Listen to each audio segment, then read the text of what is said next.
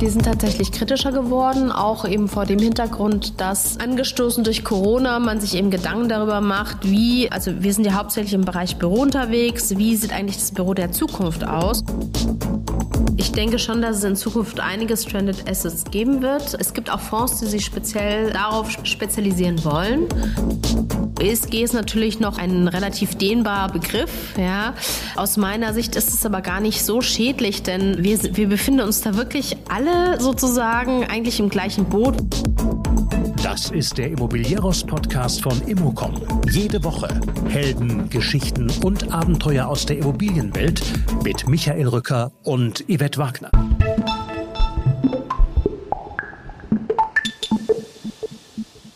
Eva Welzenbach verantwortet die Geschäfte des Asset Property und Transaktionsmanager Advenis Germany. Selbstverständlich spielt ESG auch bei ihren Bestandsimmobilien eine Rolle.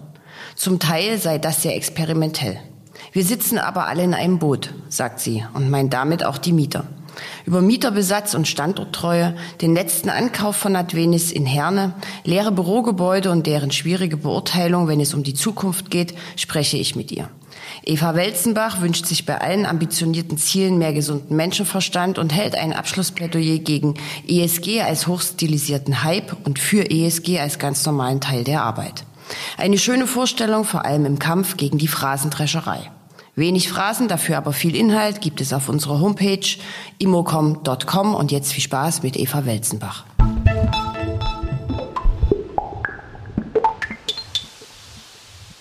Mir gegenüber sitzt Eva Welzenbach, Geschäftsführerin Advenis Germany. Hallo, Frau Welzenbach. Ja, hallo. Vielen Dank für die Einladung. Als erstes möchte ich mit Ihnen kurz über das Unternehmen sprechen, weil Madrid, Paris, Frankfurt ist die Kette der Unternehmen. Hauptsitz ist in Paris, insgesamt 30 Städte, glaube ich. Was muss man über das Unternehmen wissen? Ja, sehr gerne. Also Advenis Germany selbst ist ein deutsches Unternehmen, was äh, im Jahr 2007 ähm, gegründet wurde. Ähm, und ähm, ja, Transaktions-, äh, Asset Management und Property Management ähm, betreibt. Wir machen das hauptsächlich für unsere französische Muttergesellschaft, die Advenis SA, und die sitzt tatsächlich in Paris. Wir haben noch ein paar andere Standorte weltweit, Madrid, äh, Miami, ähm, Dubai, ähm, Katar. Ja, es handelt sich eigentlich um Unternehmen, was äh, Fonds initiiert und äh, ja, betreibt, managt. Und wir sind sozusagen die, das deutsche Unternehmen, was die deutschen Objekte im Bestand hält, äh, neue Objekte ankauft, verkauft und sich eigentlich komplett ähm, um, um die Immobilienbewirtschaftung kümmert. Gut. Wie viele Immobilien gehören Ihnen in Deutschland? Also was haben Sie so Asset under Management? Wie viele Mitarbeiter haben Sie? Mhm. Ähm, wir haben momentan in Deutschland ähm, 43 Objekte. Das sind ungefähr 1,3 Milliarden Euro Assets under Management und die werden von aktuell so 25 äh, Mitarbeitern gemanagt. Okay. Sie sind seit 2007 dabei? Ich bin auch seit 2007 dabei, genau. Ich war damals Mitarbeiterin Nummer drei und erste Asset Managerin, genau. Aha, also Inventarstempel auf der Stirn. Sozusagen Dinosaurier, ja. Aha, gut, da, da kann ich ja mit Ihnen ganz super, fangen wir doch gleich mal mit der aktuellen Entwicklung an. Weil seit 2007 dabei, das heißt äh, die 2008er und folgende Krise haben Sie ja dann schon miterlebt. Wie blicken Sie gerade aktuell auf die Situation? Ich, ich sehe das ähm, ja einfach als eine, eine Marktbereinigung oder Normalisierung. Ja, wir waren jetzt über zehn Jahre lang, sind wir sehr hoch geflogen. Äh, jedes Jahr gab es neue Rekorde, selbst zu Corona-Zeiten gab es Rekorde und äh, war eigentlich äh, nicht wirklich von einem Abflachen des, des Marktes äh, berichtet worden. Das heißt, außer vielleicht den Vermietungsmarkt, aber äh, ich denke, ähm, das ist also jetzt nichts, was äh, uns Angst macht, sondern damit kommen wir gut zurecht. Ähm, es ist natürlich, sagen wir so, die, die ganze Immobilienankauf und auch Bewirtschaftung ist komplexer geworden. Aber das ist nicht erst seit diesem Jahr so, sondern das ist eigentlich allerspätestens seit Corona und mit dem Thema ESG ähm, sozusagen sind da einfach Dinge dazu zu, äh, gekommen, die, die wir jetzt eben auch berücksichtigen müssen. Man hört jetzt sehr häufig in der Branche, dass eben genau diese Ankaufprozesse sehr lange dauern, weil die Investoren sehr genau hinschauen. Also jetzt nicht nur was ESG-Kriterien anbelangt, sondern auch sonst, also wie ist die Lage? Gibt es noch eine andere Verwertungsmöglichkeit? Wie sind die Mieter? Ist das tatsächlich so? Hängt das nur mit ESG zusammen oder sind sie tatsächlich kritischer? Hm, ich denke, die sind tatsächlich kritischer geworden, auch eben vor dem Hintergrund, dass ähm, angestoßen durch Corona man sich eben Gedanken darüber macht, wie, ähm, also wir sind ja hauptsächlich im Bereich Büro unterwegs, wie sieht eigentlich das Büro der Zukunft aus? Und wenn ich jetzt im Jahr 2022 ein Objekt ankaufe, muss ich eigentlich mir eine gute Meinung davon bilden, ob dieses Büro im Jahr 22, was wir dann ankaufen, vielleicht auch in 10 oder 20 Jahren sich noch als Büro eignet ob der Standort dafür geeignet ist, ob, ob das Büro selbst entsprechend äh, genutzt werden kann, ähm, ob das Umfeld stimmt. Und ähm, sich dazu eine Meinung zu bilden, ist äh, dann manchmal gar nicht so einfach. Ja, also das ist ja auch sehr komplex. Es gibt ja da nicht nur eine Meinung, sondern da hat gefühlt jeder eine Meinung dazu. Und wenn man da eine Schablone drauflegt, findet man da jetzt nicht ganz so viele Schnittstellen. Was ist denn aus Ihrer Sicht, also ich weiß auch nicht, ob man das so pauschal sagen kann, das Büro der Zukunft, keine Ahnung, es wird ja auch immer subjektive Dinge geben. Der eine mag es halt lieber ruhiger, der nächste mag es laut beim Arbeiten. Was glauben Sie denn? Gibt es eine Pauschalantwort?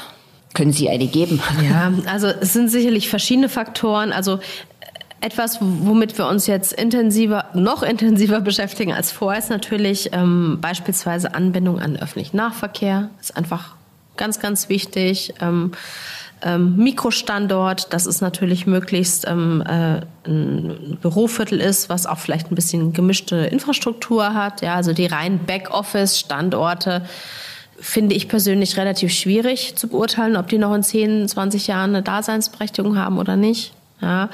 Wir schauen uns natürlich den Mieterbesatz ganz genau an. Welche Branchen sind das? Welche Historie haben die im Objekt? Ähm, wie sind die Aussichten? Haben die in den letzten Jahren Flächen zurückgegeben? Wie ist die aktuelle Belegung vor Ort? Ja, das ist auch etwas äh, in den letzten zwei Jahren, ähm, was, was sich deutlich geändert hat. Man, man schaut sich ein Bürogebäude an und es ist leer. Ja, das ist natürlich etwas, was, ähm, was sich glücklicherweise jetzt wieder geändert hat, aber was in den letzten zwei Jahren relativ äh, ja, ähm, schwierig auch zu beurteilen war, wie ist denn die tatsächliche äh, Nutzung des Gebäudes? Äh, benötigt diese, dieses Unternehmen überhaupt das Gebäude noch, um, weil es komplett leer ist oder sind die einfach jetzt besonders restriktiv? Wie, wie werden die in Zukunft damit umgehen? Ähm, haben die eine hohe Homeoffice-Quote?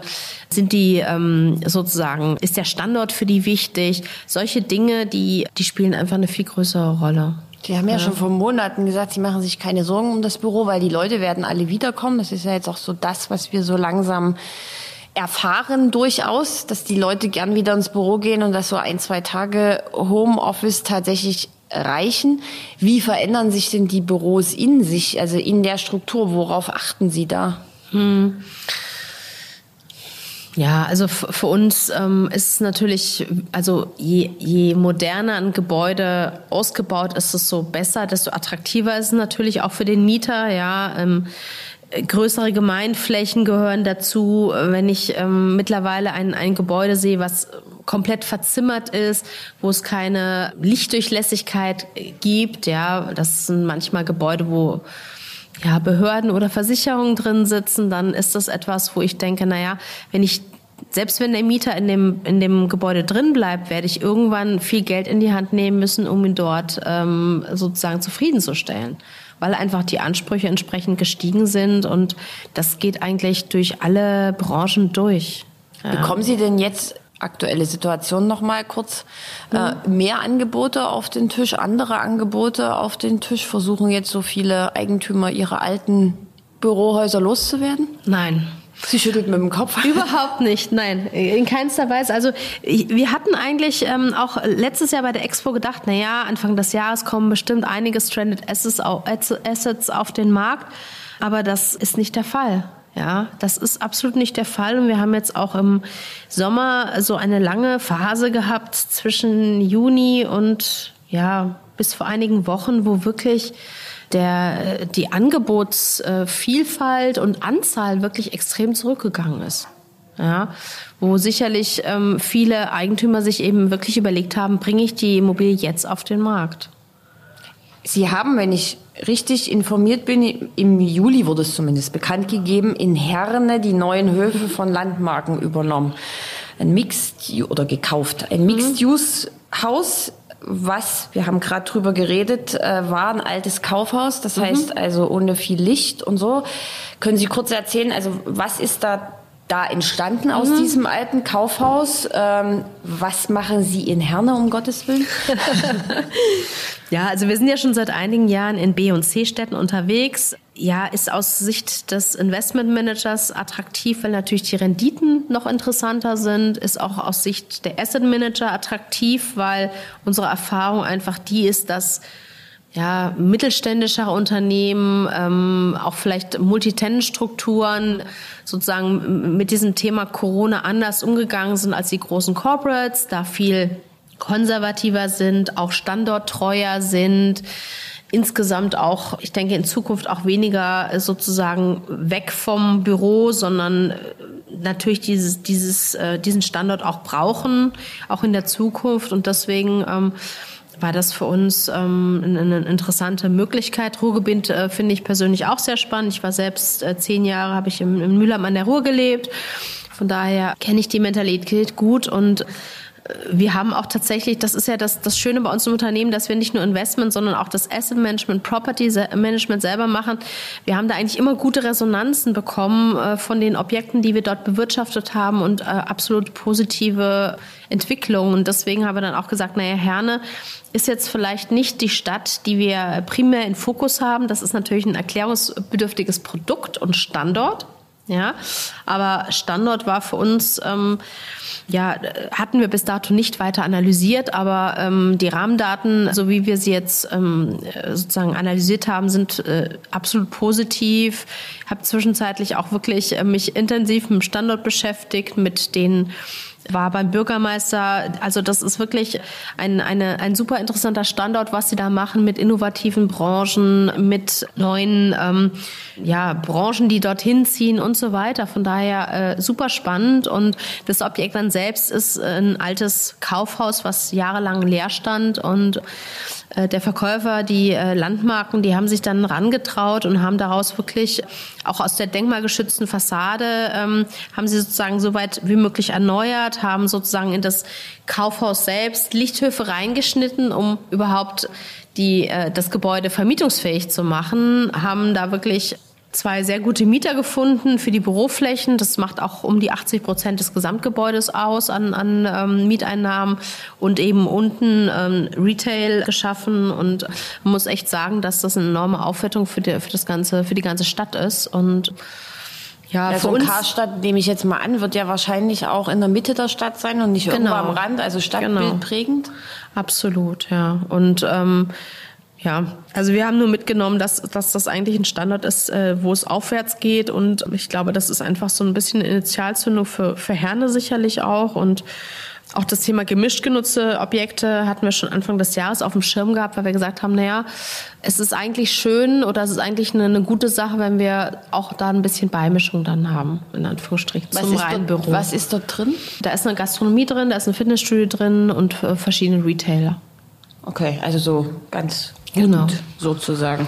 Genau. Das ist jetzt für mich so ein bisschen der Übergang zu, ähm, wie ist denn das Verhältnis bei den Bestandsimmobilien, die Sie haben? Value Add, Core, Core Plus? Mhm.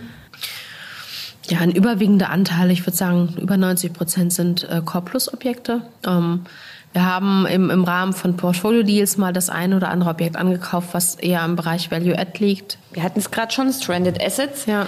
Ähm, Revitalisieren Sie die? Planen Sie das jetzt schon? Wie, wie machen Sie das? Ja. Das muss ja irgendwann. Haben, natürlich. Also das sind natürlich Objekte, die haben wir alle mit einem entsprechenden Businessplan auch eingekauft, in Anführungsstrichen. Wir sind gerade dabei, das zu umzusetzen und ähm, ja, wie ich, wie ich Ihnen ja auch schon gesagt hatte, das, das ist auch im, im Rahmen unserer ESG-Strategie, die wir eben über das gesamte Portfolio auch spannen, äh, gibt es da eine Strategie für jedes Assets, was im Einzelnen dort eben gemacht wird, um eben ähm, ja, das Objekt marktfähig zu machen. Mhm. ESG ist ja trotzdem aber noch so ein bisschen eine Wundertüte, nenne ich es jetzt mal. Sie werden mir wahrscheinlich als Expertin widersprechen. Aber es ist ja schon sehr phrasengetrieben. Also jeder erzählt, dass das alles ganz wichtig ist. Keiner weiß aber so richtig, wie, wie es geht.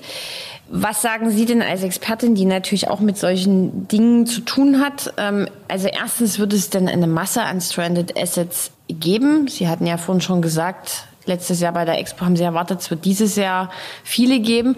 Aber zukünftig, also werden ja immer, es gibt immer mehr Regularien, es wird, werden immer mehr Gesetze verabschiedet, die bestimmte Dinge fordern. Was glauben Sie, wie das, was das mit dem Markt macht? Hm.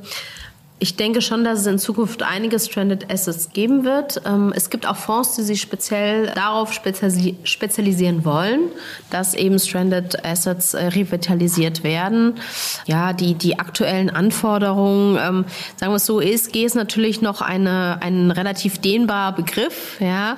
Aus meiner Sicht ist es aber gar nicht so schädlich, denn wir, wir befinden uns da wirklich alle sozusagen eigentlich im gleichen Boot, weil wir sind alle erst am Anfang. Ja. Auch auch die Dienstleister, mit denen wir sprechen, ob das jetzt Techniker sind oder, oder Juristen oder sonstige Fachleute, auch die sind alle erst am Anfang. Ja, das heißt, ich finde, es ist nicht schädlich, wenn dieser Begriff noch etwas weich und dehnbar sind und auch diese Kriterien erst noch im Einzelnen mal durchdekliniert und, und durchgearbeitet werden müssen, um irgendwann vielleicht so ein Raster zu finden, wo dann alle sich sozusagen dran halten sollen. Aber wie gesagt, das ist äh, teilweise wirklich experimentell.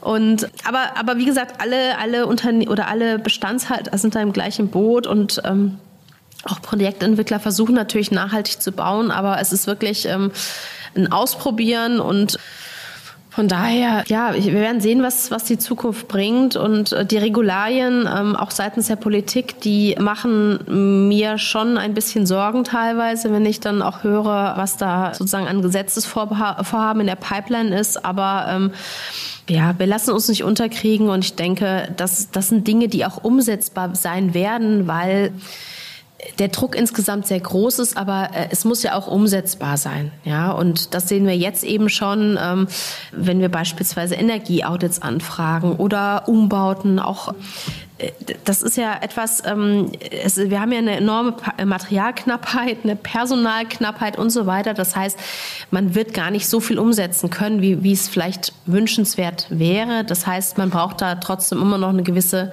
Flexibilität seitens des Gesetzgebers. Und ich hoffe, dass die, ja, dass die, die Politiker entsprechend ähm, das Einsehen haben, dass wir versuchen, voranzugehen und Dinge umzusetzen, aber eben nicht alles holter die Polter auf einmal passieren kann. Ja haben Sie jetzt eine ganz neue These aufgestellt, die ich noch nie gehört habe, dass sozusagen ESG ein Gemeinschaftsprojekt aller zusammen ist. Das finde ich ja einen sehr schönen Ansatz. Den habe ich so noch nie gehört. Ja, also ich, ich hatte ja ähm, vorhin auch schon erzählt, ähm, dass ähm, natürlich ESG jetzt für unser, für, den, für die Immobilienbranche erstmal Anforderungen an die Bestandshalter hat oder auch äh, die, diejenigen, die neue äh, Gebäude sozusagen errichten, aber eben auch ähm, eine Zusammenarbeit erforderlich ist mit den Nutzern. Ja? Und ohne, ohne einander geht es nicht. Und auch was die Kosten betrifft, auch da geht es nicht ohne einander. Auch da werden die Mieter eben ihren Beitrag äh, leisten müssen. Ich, ich sehe da nicht, äh, wie, wie ähm, wie man nur sozusagen ähm, einseitig das, das machen werden kann. Das, das ist nicht möglich, sondern es muss, ist ein gemeinsames Projekt in Anführungsstrichen. Das finde ja, da muss ich noch mal ein bisschen drüber nachdenken. Das finde ich einen sehr spannenden Ansatz. Jetzt haben wir ja von äh, Advenis sozusagen ist ein bisschen globaler aufgestellt als jetzt nur Advenis Germany. Das heißt, Sie haben ja auch den äh, Blick auf die anderen Büromärkte, würde ich mal sagen, in den anderen Ländern. Gibt es denn was, wo Sie sagen, da gibt es jetzt ein Land oder eine Stadt, die machen das besonders gut, was ESG anbetrifft? Oder wo gucken Sie hin? Wo holen Sie sich Ihre Anregungen? Naja, also wir sind ja wirklich sehr stark mit, ähm, mit unserer Muttergesellschaft in Frankreich äh, verlinkt und die sind da schon einen deutlichen Schritt weiter als wir in Deutschland, weil dort eben die Immobilienfonds alle in Anführungsstrichen automatisch geratet werden müssen. Das heißt, die brauchen alle ein ESG-Label und das Raster für dieses Label ist zwar sehr flexibel, aber es ist eben Voraussetzung, um eben auch dort dann Anleger zu finden. Und ich denke, das ist ein ganz guter Ansatz, um eben eine gewisse Vereinheitlichung auch zu schaffen und ähm, sozusagen dieses, dieses Thema ESG so ein bisschen in, in den Griff zu bekommen, in Anführungsstrichen, ja. Denn das ist ja etwas tatsächlich, womit die Immobilienbranche sich beschäftigen muss. Und selbst wenn manche dazu nicht offiziell verpflichtet sind oder das vielleicht freiwillig machen, aber ähm, ich glaube, da wird einfach immer mehr verlangt werden. Und ähm, es ist natürlich gut, wenn es da eine gewisse ja, wie soll ich sagen, einheitliche Meinung gibt oder einen gewissen Rahmen innerhalb dessen man sich dann eben auch bewegt. Und was macht das mit der Wirtschaftlichkeit? Man hört, also auch das ist ja so ein Argument, ne? ESG muss immer wirtschaftlich sein. Und keiner weiß dann so richtig, wie es, wie, wie es, wie es geht. Wie würden Sie das Verhältnis für sich definieren? Ist ja mhm. schwierig. Haben Sie sich ein Budget gesetzt für Ihre? Ja, also ich fange vielleicht mal damit an. Also ESG ist etwas, was wir jetzt äh, nicht mehr in Anführungsstrichen wegbekommen. Ja, also das ist, es ist etwas, mit dem wir leben und was wir auch umsetzen können. Und ähm, wir haben für uns beispielsweise zum Thema ESG haben wir natürlich jetzt auch Pläne, was wir in den nächsten Jahren machen. Manche der Dinge sind bei uns sozusagen in, die, in das äh, Budget für die CapEx-Maßnahmen gewandert. Ja, wenn beispielsweise Heizungen erneuert werden müssen oder LED-Lampen äh, sozusagen entsprechend umgerüstet werden oder äh, umgerüstet werden muss in LED, ähm, diese Dinge oder ein Energieaudit ähm, beauftragt wird, um zu sehen, wo wir ähm, äh, Maßnahmen durchführen können. Das sind natürlich kostenintensive Maßnahmen. Es gibt aber auch Dinge, die wir sozusagen nur fürs Management der Immobilie ähm, auf dem Plan haben. Und das sind Dinge, ähm, da müssen Verträge umgesetzt werden, beispielsweise mit Mietern. Da müssen ESG-Klauseln reinverhandelt werden in Mietverträge, in Facility-Management-Verträge. Da müssen Mieteraudits vorgenommen werden. Da müssen äh, da muss ein Austausch zwischen Mietern stattfinden, Mieterbefragungen zum Thema ESG. Da muss es ein, ein, ein Handbuch für die Immobilie erarbeitet werden, wo dem Mieter sozusagen Vorschläge gemacht werden, wie er eben ähm, wie soll ich sagen, ähm, verantwortlich äh, innerhalb der Immobilie handelt. Also das sind solche Dinge, die kosten jetzt nicht viel Geld, die kosten nur viel Aufwand leider. Und damit ja. kosten sie auch wieder Geld. Ja, aber es sind jetzt keine also das, das, sind, das sind sozusagen Standardmaßnahmen, die wir über unser komplettes äh, Portfolio auch spannen. Und von daher, ähm, ja, es ist etwas, was wir, was wir dann einfach über alle Immobilien äh, sozusagen umsetzen und was dann automatisch mit reingenommen wird. Wenn ich jetzt beispielsweise einen neuen Facility Management Vertrag mache, dann kommt das automatisch mit in die Klausel rein. Oder wenn ich sowieso einen Nachtrag mit dem Mieter mache, Nachtrag zum Mietvertrag über ein bestimmtes Thema oder beispielsweise E-Ladestation ist momentan ganz beliebt, dann packe ich da einfach diese Klausel mit rein. Das kostet mich jetzt Minimalaufwand. Ja. Aber, aber was steht denn jetzt in so einem Handbuch für den Mieter? Mach jeden Abend das Licht aus und dreh die Heizung ab? Oder also jetzt ein bisschen ganz vereinfacht. Das, das kann man sich tatsächlich äh, so vorstellen wie eine, eine Art Hausordnung, nur eben im Hinblick auf nachhaltiges, ähm, sozusagen Nach Nachhaltigkeit in der Immobilie. Ja. Also das, ich wollte mich jetzt nicht drüber lustig machen. Es ist aber tatsächlich wirklich so. Es ist wirklich so. Es ist wirklich so und ähm, ja, es ist natürlich, also man, man muss sich natürlich manchmal fragen, ob das nicht einfach nur Dinge des gesunden Menschenverstandes sind, die, die ähm, normal sein sollten, aber ist es eben manchmal auch nicht. Und ähm, deswegen muss das eben fixiert werden und äh, muss einfach dem Mieter das in Anführungsstrichen beigebracht werden. Ja, das ist ja auch etwas, womit wir jetzt seit seit einigen ähm, ja fast schon Jahren beschäftigt sind, dass wir versuchen, die Mieter mit ins Boot zu nehmen, ja, den Mietern zu erklären, was wir machen, dass wir eigentlich versuchen, die Immobilien noch mal so ein bisschen entsprechend zu positionieren, auch zu deren eigenen Vorteil. Dass es schön wäre, wenn die mitarbeiten würden, wenn sie vielleicht auch dann vernünftig Abfall trennen und so weiter. Das sind eigentlich relativ einfache Dinge, die aber ähm, wissen Sie vielleicht selbst aus dem eigenen Büroalltag, äh, Büro, äh, Abfalltrennung. Klappt ja, nicht so. Klappt nicht so richtig gut. Ne? Also das, deswegen, das sind so Dinge, die, die, wo man einfach versuchen muss, irgendwie die, die Situation einfach zu zu verbessern und dem Mieter sozusagen etwas an die Hand zu geben, womit die dann eben entsprechend arbeiten können. Okay, das sind jetzt sozusagen die kleinen Bausteine. Wie erklärungsbedürftig ist es denn für die Investoren sozusagen? Also bekommen die dann weniger Rendite? Sind die damit einverstanden, wenn ein Haus von Value Add in ESG-konform gewandelt wird? Naja, also das ist ja nichts, wo ich dann einfach auf den Knopf drücke und sage, es ist jetzt ESG-konform, sondern es ist ein langer Prozess und es ist etwas, was sozusagen nicht nur seitens der Investoren gefordert wird, sondern eben auch zum Beispiel seitens der finanzierenden Bank. Ja, deswegen, das ist etwas, was ähm, ja, was einfach äh, für uns verpflichtend ist und ähm, ja, wir versuchen natürlich, dass äh, sozusagen der, der finanzielle Impact auch auf die Rendite jetzt nicht so enorm hoch sein wird. Ich glaube auch, dass wir, solange wir noch das relativ flexibel handhaben können, wir das entsprechend planen können, der Impact gar nicht so groß sein wird. Ja, ähm, ich bin mal gespannt, ob äh, gegebenenfalls dann irgendwelche, irgendwann Regularien kommen seitens der Politik, die einen dazu zwingen, bestimmte Maßnahmen umzusetzen, die vielleicht gar nicht so sinnvoll sind teilweise. Aber da, da muss man jetzt einfach mal abwarten. In der Zwischenzeit versuchen wir einfach das umzusetzen, was sinnvoll ist. Ähm, sinnvoll ist sozusagen aus der Perspektive von ESG und damit meine ich wirklich Maßnahmen, die etwas bringen. Ja, wir hatten jetzt beispielsweise über das ganze Portfolio geplant, Insektenhotels aufzustellen.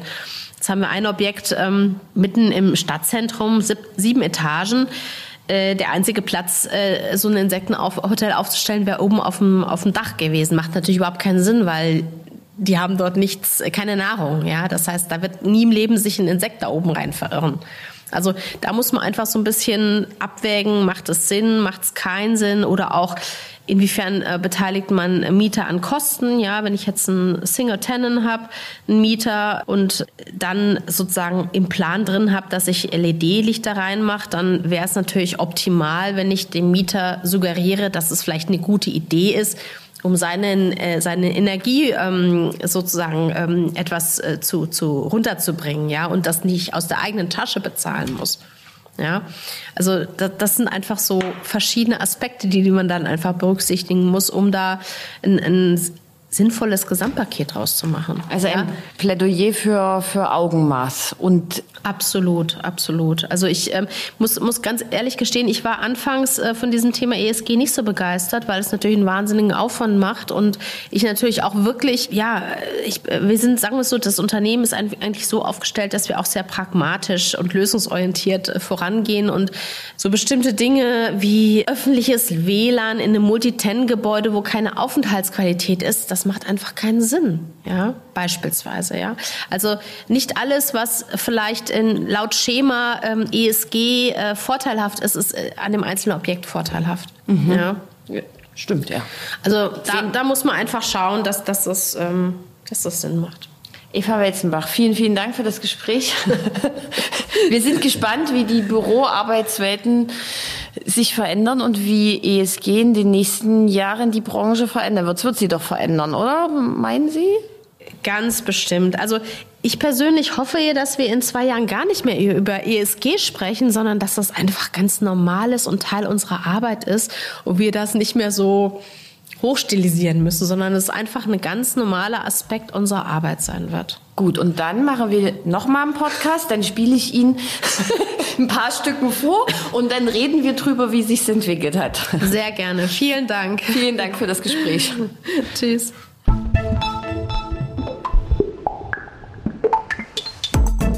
Das war der Immobilieros Podcast. Alle Folgen finden Sie unter www.immobilieros.de und überall dort, wo man Podcasts hören kann. Aktuelle News aus der Immobilienbranche gibt es unter www.immocom.com.